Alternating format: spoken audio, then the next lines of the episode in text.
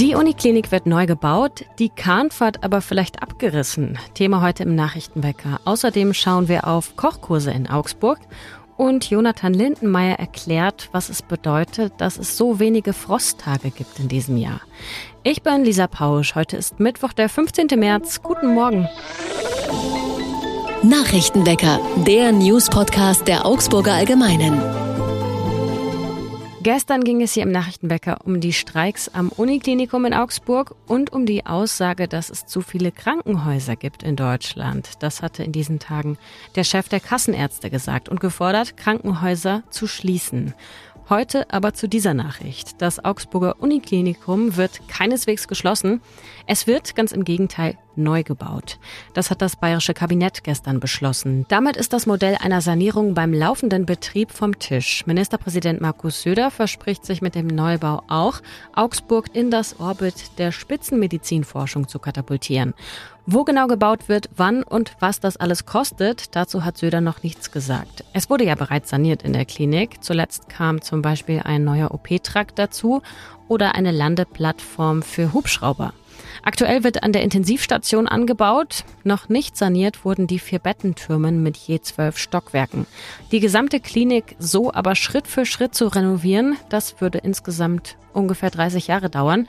Deswegen also jetzt die Entscheidung für den Neubau. Und der soll in Verbindung mit dem Medizincampus, der gerade auch entsteht, zu einer Top-Klinik werden, vergleichbar mit denen der TU und der LMU in München.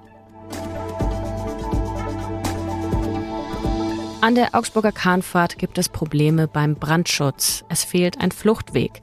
Das wurde im Sommer festgestellt und das, obwohl die Kahnfahrt ja jetzt auch nicht erst seit gestern existiert. In der Vergangenheit hat nur nie jemand die Akten mal rausgesucht und auf eine Baugenehmigung hin überprüft.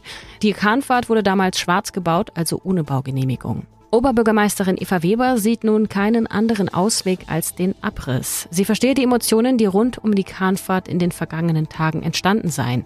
Eins ist aber klar, die Kahnfahrt soll auf jeden Fall erhalten bleiben. Es soll also einen Neubau geben. Eine entscheidende Frage dürfte dabei sein, ob die Stadt oder der Pächter für den Neubau aufkommen muss. Der Pächter Bela Barlock hatte zuletzt erklärt, dass ein Neubau seine finanziellen Möglichkeiten deutlich übersteige. Die rechtlich wohl einfachste Lösung wäre, wenn die Stadt ein Gebäude auf eigene Kosten baut und eben Eigentümer wird, das sich auch um städtischen Grund handelt.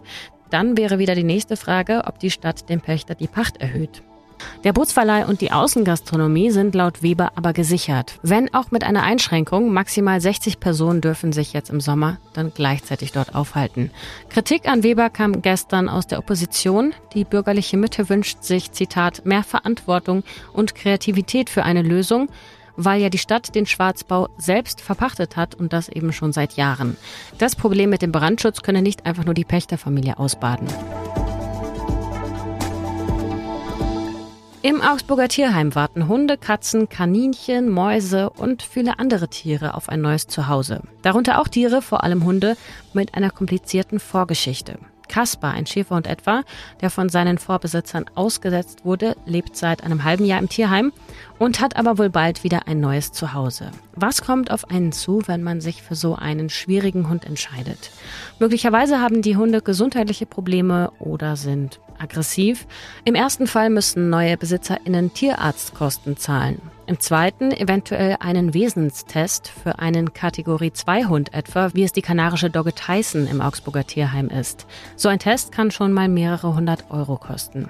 Und das Tierheim sagt, ein großes Problem ist es, dass die meisten Menschen nicht bereit sind, genügend Zeit in die Hunde zu investieren oder sie einfach zu wenig Erfahrung im Umgang mit Hunden haben.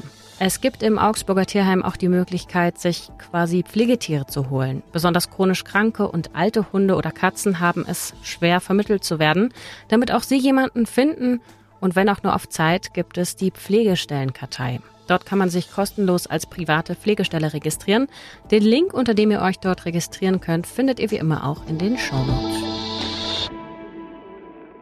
Wir schauen auf das Wetter für Augsburg. Der Tag heute ist sonnig, vor allem am Vormittag. Am Nachmittag gibt es ein paar Fleckchen in Formen von Wolken am Himmel. Das alles bei Temperaturen um 10 Grad. Der Winter war in diesem Jahr mal wieder zu warm. Und wenn man sich die Temperaturen über die Zeit mal ansieht, dann sieht man, immer seltener kommen wir überhaupt noch auf Temperaturen unter Null. Und das wird Folgen haben für Umwelt, Wirtschaft und für uns Menschen. Mein Kollege Jonathan Lindenmeier hat sich die Wetterprognosen für die Region mal angesehen. Hi Jonathan. Hallo Lisa. Werden mittelfristig die Winter also immer wärmer und die Sommer auch? Kann man das so grob zusammenfassen? Ich denke, das kann man auf jeden Fall so zusammenfassen. Also man merkt es ja jetzt schon, die Winter sind überdurchschnittlich warm fast jedes Jahr. Und das wird sich aber in Zukunft äh, noch verschärfen. Du hast dich besonders mit den Wintertagen, also mit den Eistagen beschäftigt, oder? Wie, wie, wie sieht denn da der Zeitverlauf aus und warum ist es so wichtig, dass es Eistage gibt? Genau, also Eistage sind erstmal definiert als Tage, an denen die Temperatur nicht über 0 Grad steigt, also wo man dauerhaft unter dem Gefrierpunkt ist. Und das sieht man jetzt schon, dass die stark abgenommen haben. Also im letzten Jahr waren das 14 Eistage 2022.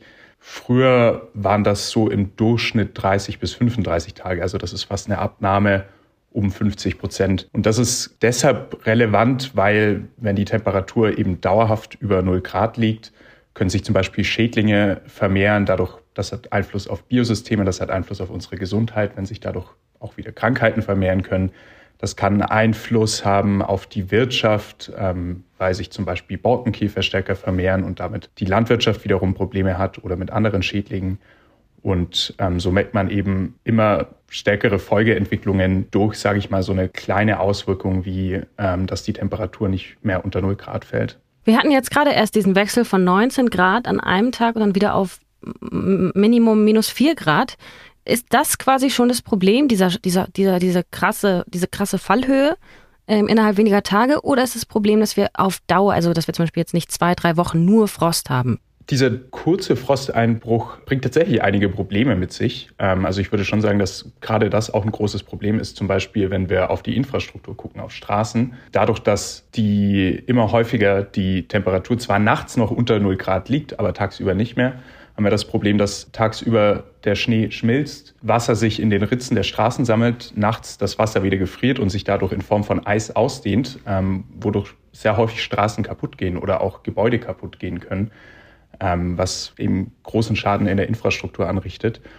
Und für die Landwirtschaft können, kann es auch Probleme mit sich bringen. Also wenn die Temperatur länger an die 19 Grad geht, so wie wir es vor kurzem hatten, dann aber wieder abfällt auf unter 0 Grad, kann zum Beispiel sein, dass die Blüten bei Obstbäumen kaputt gehen, weil sie eben schon früher blühen, dann aber durch eintretenden Frost wieder zerstört werden und das hat wieder Auswirkungen auf die Ernte. Also dieser Abfall von hohe auf sehr niedrige Temperaturen, das ist auch eine Folge des Klimawandels und das hat eben auch Auswirkungen auf unsere Wirtschaft und auf unsere Infrastruktur tatsächlich. Ist das in diesem Jahr auch schon ein Problem? Hast, weißt du das? Also ich meine, man merkt Folgeentwicklungen definitiv schon. Also auch Landwirtschaftsverbände warnen davor, dass ihre Ernten teilweise nicht mehr so ertragreich sind infolge des Klimawandels. Und dieses Phänomen, dass dadurch Straßen kaputt gehen, das ist auch bekannt. Ähm, wobei ich jetzt nicht weiß, ob das jetzt tatsächlich in diesem Jahr 2023 schon spürbar ist auf den Straßen. Das kann ich jetzt nicht mit Sicherheit sagen. Du hast ja verschiedene Simulationen auch angeguckt für die kommenden Jahre oder Jahrzehnte. Da gibt es ja verschiedene Szenarien, je nachdem, äh, ob das 1,5 Grad Ziel, das im Pariser Klimaabkommen vorgesehen ist, zum Beispiel eingehalten wird oder nicht.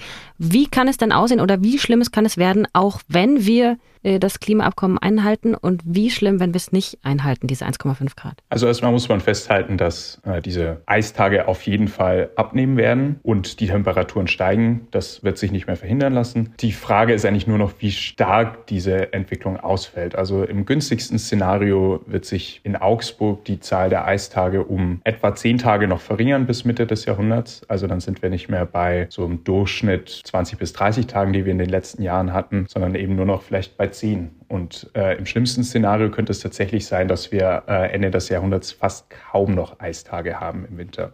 Und damit eben ein Winter, wie wir ihn kennen oder kannten, mit Schnee und Eis, auch der Vergangenheit angehört. Jetzt hat sich Deutschland vorgenommen, bis 2045 klimaneutral zu sein. Welch, was kann denn passieren im Idealfall, wenn es wirklich Deutschland und auch andere Länder schaffen, ihre Treibhausgase zu reduzieren oder im Idealfall auch noch negativ sozusagen äh, Treibhausgase aufzunehmen? Also erstmal ist natürlich zu wünschen, dass die Staaten ihre Klimaziele einhalten. Dann wäre, glaube ich, schon zumindest mal einiges erreicht. Und im besten Fall, damit davon gehen auch die Wissenschaftlerinnen und Wissenschaftler im günstigsten Szenario aus, dass bis Ende des Jahrhunderts sogar Treibhausgase aus der Atmosphäre entnommen werden. Also man sieht aber auch da jetzt in den Projektionen, dass dadurch diese Schäden, die wir bereits angerichtet haben, nicht sofort rückgängig gemacht werden. Aber es ist zumindest irgendwie die Hoffnung da, dass wir das zumindest ein Stück weit wieder reparieren können, was wir schon kaputt gemacht haben und dass das vielleicht in den 50 Jahren danach die Welt vielleicht schon wieder ein bisschen besser aussieht. Danke, Jonathan.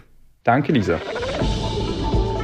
Was sonst noch wichtig wird, ab heute können Studierende und FachschülerInnen die Energiepreispauschale beantragen. Eine Einmalzahlung von 200 Euro. Das geht über die Plattform, die auch genauso heißt, nämlich Einmalzahlung 200, alles zusammengeschrieben.de.